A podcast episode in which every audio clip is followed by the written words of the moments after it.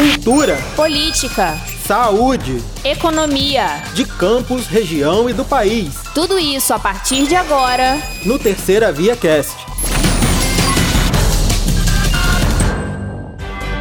Está começando agora o Terceira Via Cast. Eu sou o Thiago Gomes e eu a Gabriela Lessa. Fique por dentro das principais notícias do site do jornal Terceira Via desta segunda-feira, dia 21 de fevereiro de 2022, a partir de agora. A Prefeitura de Campos autorizou a realização de eventos privados para o Carnaval, com a exigência da apresentação do passaporte de vacina contra a Covid-19 pelos foliões no ato de compra do ingresso e também na entrada do evento.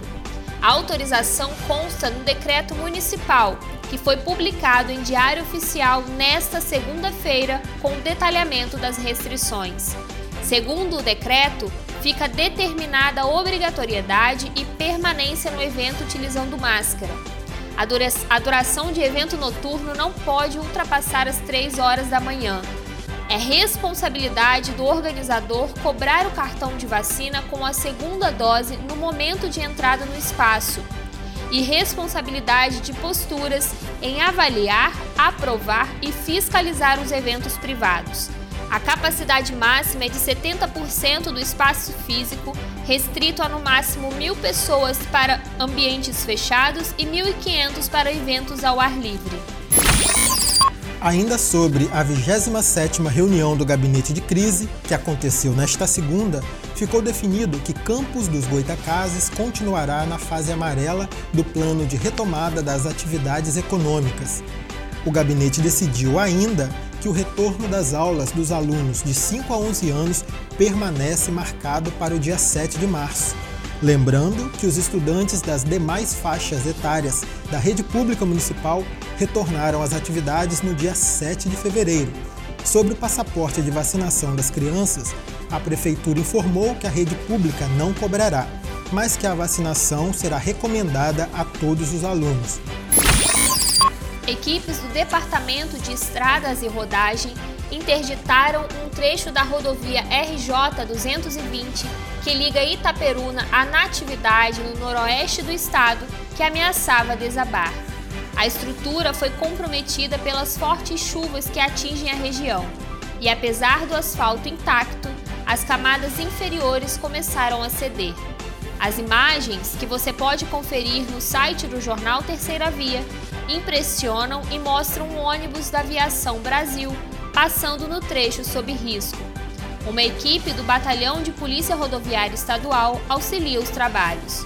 Engenheiros do DER se deslocaram do Rio de Janeiro para avaliar a situação com mais precisão, e a hipótese de interditar as duas faixas da estrada não foi descartada. Ao que tudo indica, a eleição da Câmara de Campos deve parar na Justiça, em ano de eleições gerais, outra votação promete dominar a atenção e os esforços dos políticos de campos durante as próximas semanas. Isso porque, em uma manobra que visava garantir sua reeleição, o presidente da Câmara Municipal, o vereador Fábio Ribeiro, do PSD, antecipou em 10 meses a escolha da mesa diretora da casa para o biênio 2023-2024 e acabou entregando, no dia 15 de fevereiro, o comando do legislativo na mão da oposição. Considerada por observadores como ingênua e precipitada, a estratégia se baseou na promessa do número exato de votos necessários à reeleição de Fábio Ribeiro, mas o plenário não correspondeu à contagem governista e deu a vitória a Marquinho Bacelar, do Solidariedade, por 13 votos a 12, na sessão seguinte, Fábio Ribeiro acatou pedidos da bancada de situação e suspendeu o resultado da eleição, gerando uma confusão generalizada que foi parar na delegacia, onde ele foi acusado de abuso de autoridade. Diante do embrólio político, Marquinho Bacelar prometeu levar a questão para o âmbito jurídico. Após reportagem do Terceira Via, a manutenção de cisternas que evitam alagamentos é reforçada em Campos. Para isso, a Prefeitura lançou o Programa de Manutenção Permanente dos Cisternões. O objetivo das, dos grandes reservatórios subterrâneos é impedir alagamentos dos bairros. A ação acontece depois de uma série de reportagens e entrevistas do jornal Terceira Via, que denunciou o problema já criticado por, por especialistas e pela população.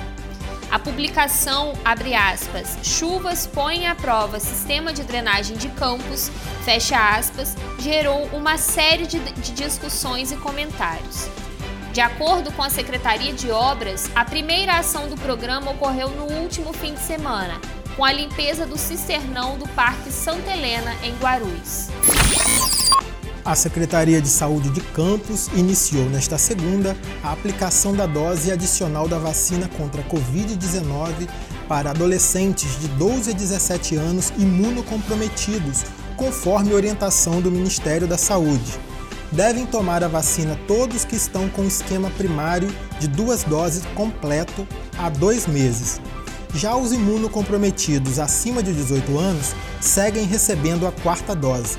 A vacinação acontece das 9 às 16 por meio de distribuição de senha e em postos específicos. O cronograma você confere no nosso site. Vacina Sim.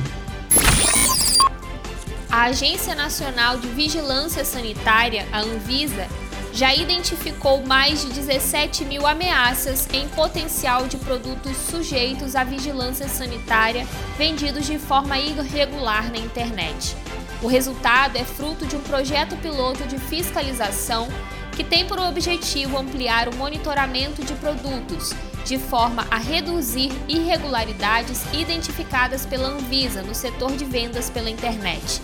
No dia 3 de fevereiro, a enfermeira Mara Abreu, que tomou cápsulas de um chá emagrecedor, morreu em decorrência de hepatite fulminante a Defesa Civil Municipal voltou a acionar sirenes em Petrópolis nesta tarde.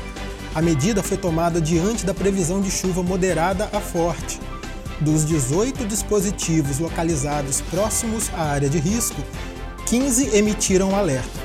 Até o momento, a confirmação de 178 mortes.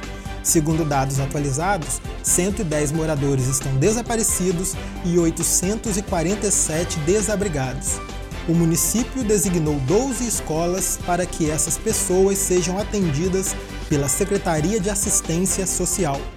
Os números já fazem da tragédia a maior da história da cidade. Uma outra catástrofe, também ocorrida devido às chuvas, deixou 171 mortos em 1988 prazo para os contribuintes de campos quitarem o IPTU em cota única com desconto de 7% acabou nesta segunda-feira. O imposto também pode ser parcelado e quem pagar à vista até o dia 10 de março terá desconto de 3%. Também será no dia 10 de março o vencimento da primeira parcela para quem optar pelo parcelamento do imposto. Quem optar por esta modalidade poderá pagar em até 10 meses e cada parcela não poderá ser inferior a R$ 73,99, que corresponde a 50% da unidade fiscal de Campos. As obras da Ponte da Integração, ligando os municípios de São João da Barra e São Francisco de Itabapuana, foram retomadas nesta segunda. A construção da estrutura sobre o rio Paraíba do Sul teve início em 2014, mas foi paralisada várias vezes. A ponte vai encurtar cerca de 80 quilômetros a distância entre as duas cidades.